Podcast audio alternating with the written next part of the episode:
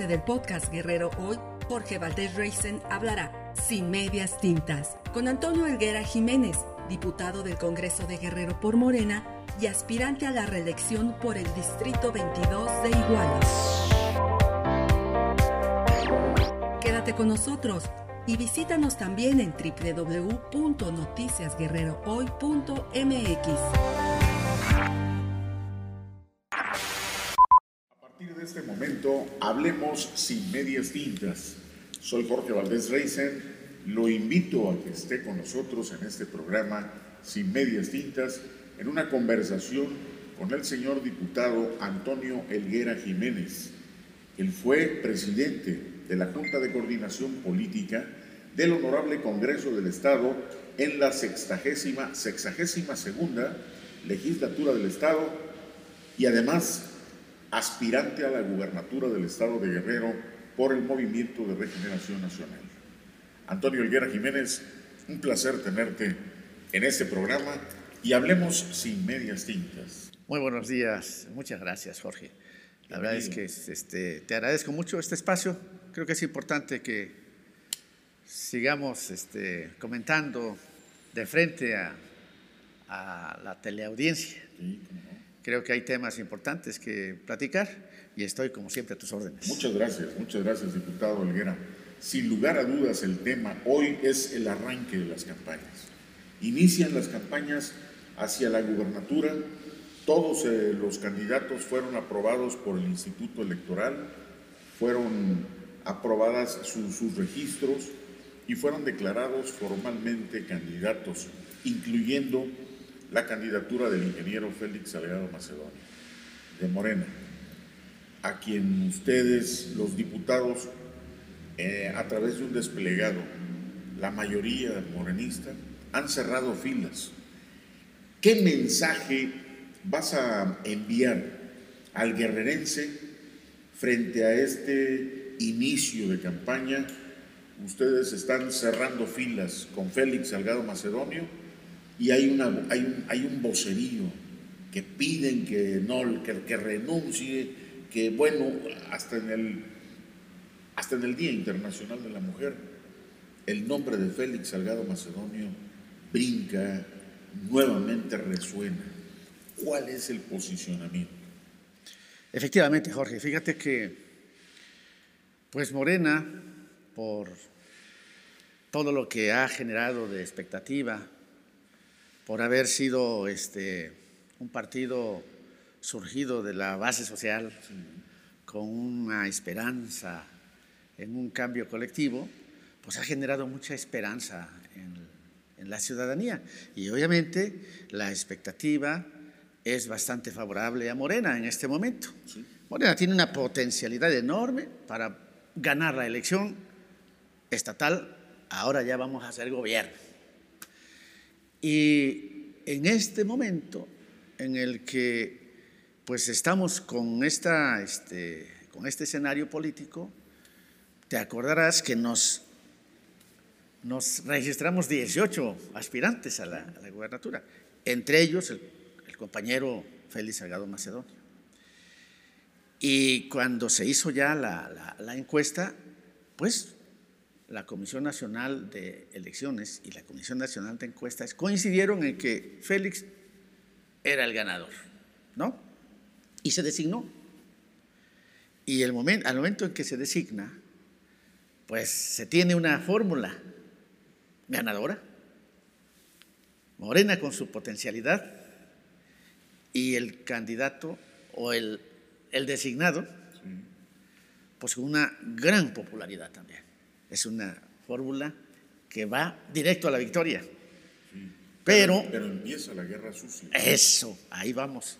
Obviamente esto despierta pues este, inquietudes, temores entre quienes no quieren perder este, el privilegio de seguir gobernando y que quieren conservar pues eh, la política antigua, el régimen neoliberal que tanto nos ha dañado y aprovechan y em, inician una guerra sucia en la que se judicializa la política.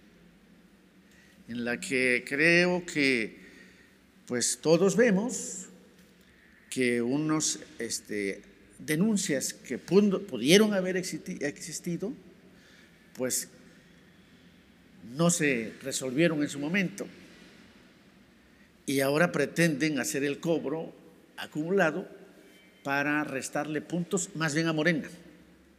La están atacando por el lado más vulnerable, su designación a candidato. Lamentablemente, este, para Morena es que pues muchas organizaciones feministas pues la están tomando como bandera. Están cayendo en este juego, ¿no? Porque no, no se ha demostrado nada, pues. Hay, hay la presunción de inocencia que debe de, observarse.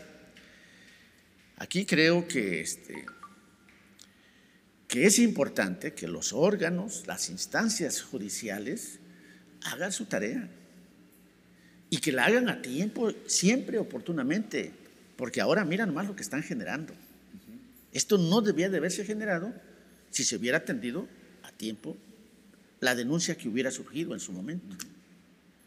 Si el señor es culpable, claro. que vaya ante el juez y el juez determine si procede su su prisión o no procede.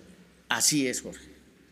Creo que nadie debe de estar por encima de la ley, pero tampoco debemos de permitir que esa ley se ocupe para momentos de cobros, de facturas, ajustes de cuentas, en el que puedas tener la espada de Damocles diciendo si te mueves, te corto la cabeza. Creo que eso es lo censurable en este momento de la instancia judicial que no ha hecho su trabajo. Porque él fue, fue electo senador de la República, Félix Salgado Macedonia, en el 2018, hace dos años y medio. Sí. ¿Por qué nadie judicializó en su, en su aspiración a ser senador de la República? Nadie dijo nada de esto. Y ahora que va, que quiere o aspira a ser candidato a la gubernatura, es cuando le brinca. Sí, no se vale. Eh, no es. Esa manera de. No es producto de la casualidad. No, no es producto de la casualidad. Y creo que no, no, no se vale poner al Estado, al pueblo de Guerrero, en esta pues, situación de incertidumbre. Porque se está jugando el destino de Guerrero. Guerrero es es uno de los estados que está en los últimos lugares, Jorge. Nada más Oaxaca y Chiapas nos ganan. En educación estamos en lo último y México está en lo último a nivel mundial. Entonces somos los últimos de los últimos. Pues. No se vale que se haga esto. Yo creo que, que ya, este, ya se debería esto de, resolver. Eh, nuestro candidato no puede todavía iniciar campaña porque todavía tú sabes que la Comisión Nacional de Honestidad y Justicia, pues este, tomó en sus manos este caso y resolvió que se repusiera el proceso. Se debe de estar haciendo una encuesta que se va a dar a conocer por ahí por el día 11. Nosotros esperamos que eso pues ya lo resuelva y que ya podamos este, salir a hacer campaña y que la instancia judicial, pues que no siga diciendo tengo el expediente abierto y, sin trabajarlo. De una vez, ya que se, que se resuelva, ¿verdad? El que sea culpable, que, que pague. Y el que sea inocente, pues que no le carguen cosas que no haya hecho. El Congreso del Estado no tiene la facultad, diputado Olguera, de llamar al fiscal Jorge Subiel de los Santos a que comparezca ante la Comisión de Justicia y rinda un informe pormenorizado de este caso y de una vez, como dice usted, si al lugar proceda o no proceda. ¿No pueden ellos, los diputados, llamarlo al fiscal? Bueno, el Congreso del Estado tiene la facultad de hacer este llamamiento Sin embargo, ahorita ya están los tiempos tan agotados que pues ya no es este, posible que, eh, resolverlo pues, este, antes de que los tiempos se venzan, ¿no?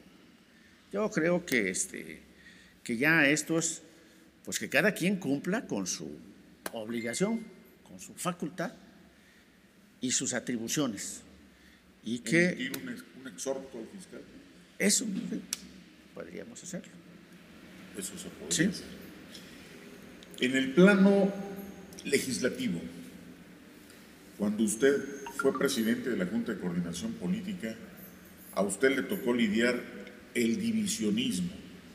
Cuando se abre la bancada de Morena, se parten dos. Sí, así es. Y a usted le toca este episodio que para muchos marcó a esta legislatura.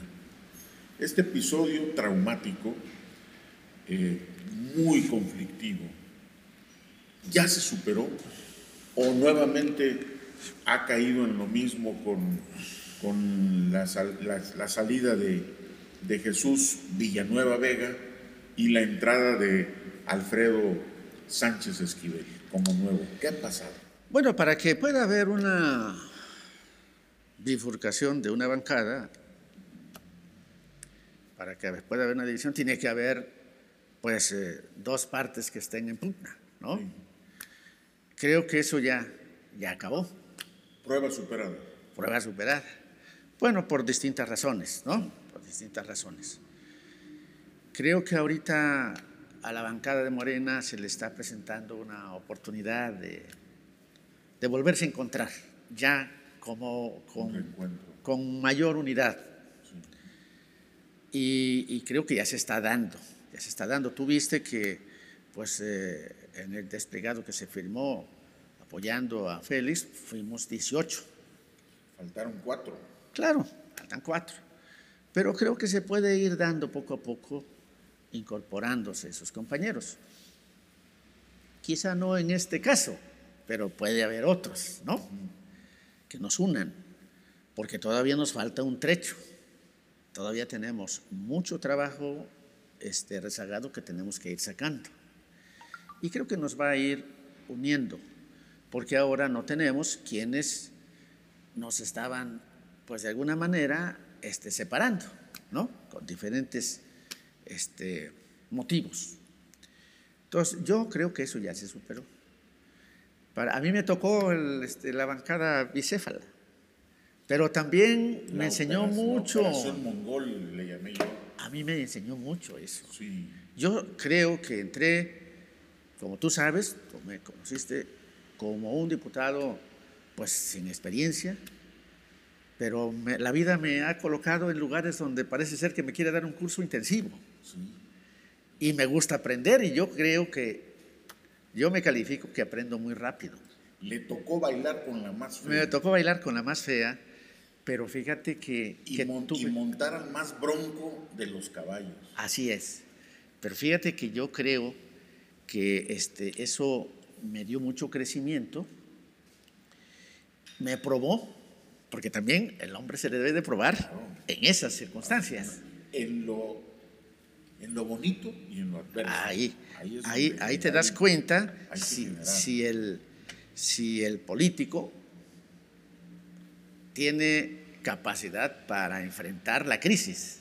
Así es. Si tiene carácter, si tiene determinación y si, y si se tiene confianza. Y usted la tuvo. Y yo la tuve. Usted enfrentó sin medias tintas, hay que decirlo. Usted enfrentó de frente a un Pablo Amílcar Sandoval Ballesteros que estaba prácticamente ensoberbecido que estaba absolutamente convencido de que él iba a ser delegado federal y, el próximo candidato a la gubernatura. Pero algo pasó. Quizá lo perdió esa soberbia, quizá lo perdió su ausencia de un oficio político, de lograr amalgamar a las distintas corrientes al interior de Morena. quiso implantar una especie como de culto a su personalidad y lejos de generar una corriente de simpatía y de abierta empatía a su proyecto, lo que generó fue discordias, divisionismo y un marcado, eh, una marcada separación, quienes estaban a favor de él y quienes estaban en contra. Y usted lo enfrentó sin medias tintas. Yo fui testigo. Yo enfrenté varias situaciones, creo que, que los hombres hay veces que nos equivocamos al actuar. Eso no quiere decir que entre el compañero Pablo y yo haya una enemistad ni, este, nada por el estilo. Sí, yo creo que yo esas cosas no las, no las incorporo a mi, a, mi base de datos donde tenga yo que, que este, ejercer o algún sentimiento de, un resentimiento, no. Yo creo que yo entiendo que cada quien le llega un juego, como cuando te, pones a jugar las cartas, le llega un juego, a veces le toca un buen juego, lamentablemente por alguna razón no lo sabe jugar, o porque alguien que está a su lado no le sabe asesorar. Y entonces se pierde un gran juegazo. O sea, nosotros éramos de un equipo que estábamos seguros que teníamos al candidato a gobernador. Yo era uno de esos bien convencidos. Sin embargo, bueno, pues se dieron estas circunstancias. Este, ignoro muchas cosas de por qué se dieron, porque yo pues he buscado siempre ser un hombre de principios, libre, ético, leal, nada más que no manipulable. Eso sí. A mí no me gusta que nadie este, pretenda tomarme como, como su títere. Eso sí, yo no lo, no lo, no lo admito. Me gusta ser un hombre libre. Y creo que a veces esas cosas también son incómodas hasta para los mismos compañeros de equipo. A lo mejor por ahí vino mi, mi problema.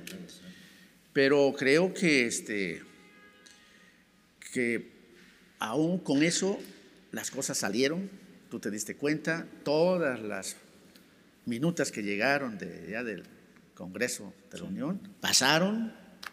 Creo que tuve una excelente relación con, mi, con mis compañeros de la Jucopo, a pesar de que también cuando hubo el problema con los sindicalizados, ellos iban a apoyarlos y a mí me dejaron solo. No le hace. Creo que este, yo conservo esa amistad, mi afecto, cuando lo doy, ahí se queda. ¿Qué sigue después, diputado Helguera? ¿Qué sigue para este proceso electoral? ¿Cuál va a ser el papel que van a jugar los diputados morenistas? ¿Qué cuentas van a entregarle al pueblo de Guerrero? Mira, Jorge, yo creo que este, esta legislatura ha sido muy productiva en cuanto a a sus iniciativas, a sus puntos de acuerdo. Ha sido muy productiva. Claro, también tenemos que reconocer que la misma inexperiencia de nosotros, los que llegamos, que fuimos mayoría, pues estábamos también divididos, prácticamente éramos dos bancadas, pues esa, esa inexperiencia y esa división, pues este, fue muy bien utilizada por el bloque que estaba haciendo un juego diferente. Tampoco yo lo censuro por eso, es un juego diferente. ¿Y sabe qué también incurrieron? en un equipo de comunicación social inoperante. Ok. Ineficiente. Pues este, tú eso lo observaste y es tu apreciación. Entonces yo digo que este, eh, esta, esta situación de, este, del, del equipo del Congreso que se perdí, perdí, el hilo. Lo que van a entregar. Ah, sí. Las cuentas que sí, van a entregar. O sea, nosotros creo que vamos a poder entregar cuentas porque viene una etapa de, de, apacible, serena. Consideramos que vamos a poderla aprovechar para hacer que todas las este, comisiones nos ayuden a sacar lo rezagado. Y, creo que en cuanto al trabajo legislativo vamos a salir bien. ¿Sabe usted por qué? Sí. Porque la gente está observando.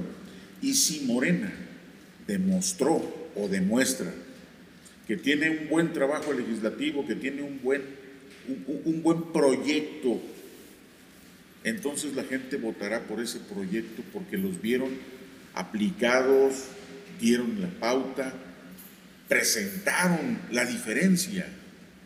Pero ¿y si no lo hicieron así? Claro, pero mira, yo creo que aparte creo que ya ahora también ya, ya es una bancada con mayor experiencia. Este, también nuestra, el, bloque, el bloque que se hizo opositor a Morena, pues ahora ya está también más relajado, sabe que lo que se apruebe, pues se le va a aplicar al nuevo gobernador, ya no va a ser de ellos. Ya, ya, ya, va a haber más, más facilidad de llegar a acuerdos. Tú mismo estás viendo ahorita ya los nombramientos que se están empezando a pretender este, abordar como los, magistrados. La, la, ahorita, la convocatoria este, para nombrar al presidente de, los derechos estatales de los derechos humanos, su consejo consultivo, el consejo de las políticas públicas, todo eso, este, pues ya se está destrabando, ¿no? Ahora, hablemos de los, de los nombramientos de los magistrados. Yo creo que aquí el gobernador tiene, tiene facultades para, para pues, eh, hacer la propuesta. Constitucionales. Claro, eso no se niega. Yo, cuando presentaron ese punto, yo me paré y aprobé el punto. Lo que yo no, no, no estoy de acuerdo es en la manera, en la forma.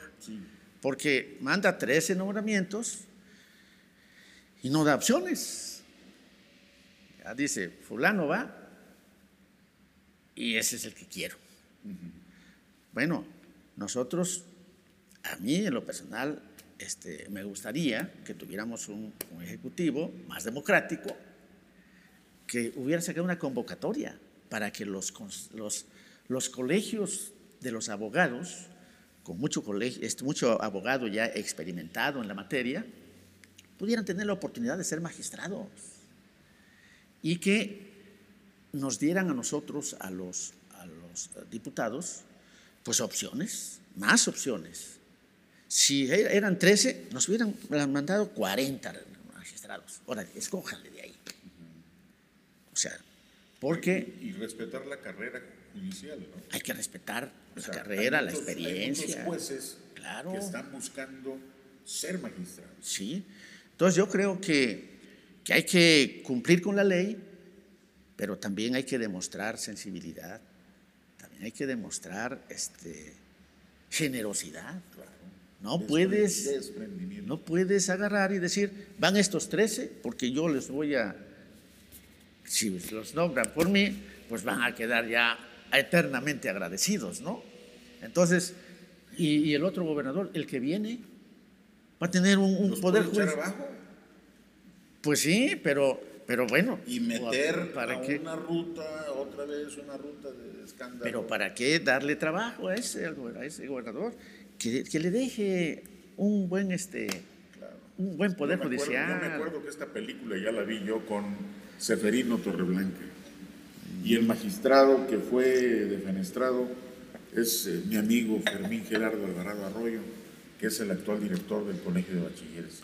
A él eh, Seferino le dijo, no vas como magistrado del tribunal. Pero para un episodio que parece ser, se encamina otra vez, como si fuera la reedición de este tipo de... Pero ¿para qué dar pie a eso? Pues, si se puede orar con generosidad. Siempre es un gusto platicar con el diputado Antonio Elguera Jiménez, quien es diputado por el distrito de Iguala. ¿Quiere ser diputado federal?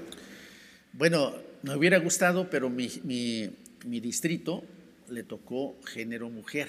Ah. Y entonces ya me, me, registré buscando la reelección. Y ahí, pues tiene ahí sus, su jiribilla, porque dice, ¿cómo se quiere reelegir? Si el lema es este sufragio, efectivo, no reelección, porque están viendo la reelección como, como algo perverso, la están asociando a gobiernos autoritarios y antidemocráticos, pero la, reelección, cuando se busca tomando en cuenta la voluntad del pueblo, cuando se somete al escrutinio del pueblo, esa es casi como una revocación de mandato anticipada. Así es. ¿No? Así es, así es. Antonio Elguera Jiménez, muchas gracias por esta conversación sin medias tintas y muchas gracias a ustedes por seguirnos en estas entrevistas que son simple y sencillamente un ejercicio periodístico a través de la plataforma digital Noticias Guerrero Hoy. Soy Jorge Valdés Reisen. Gracias, diputado Antonio Elguera Jiménez, diputado del Movimiento de Regeneración Nacional. Muchas gracias a ti, Jorge. Que Muy no amable. sea la primera ni la última que venga. Tú sabes que siempre estoy a tus órdenes. Muchas gracias. Gracias. Muy amable. Muchas gracias. Hasta la próxima. No lo olvides, Noticias Guerrero Hoy, más cerca de ti.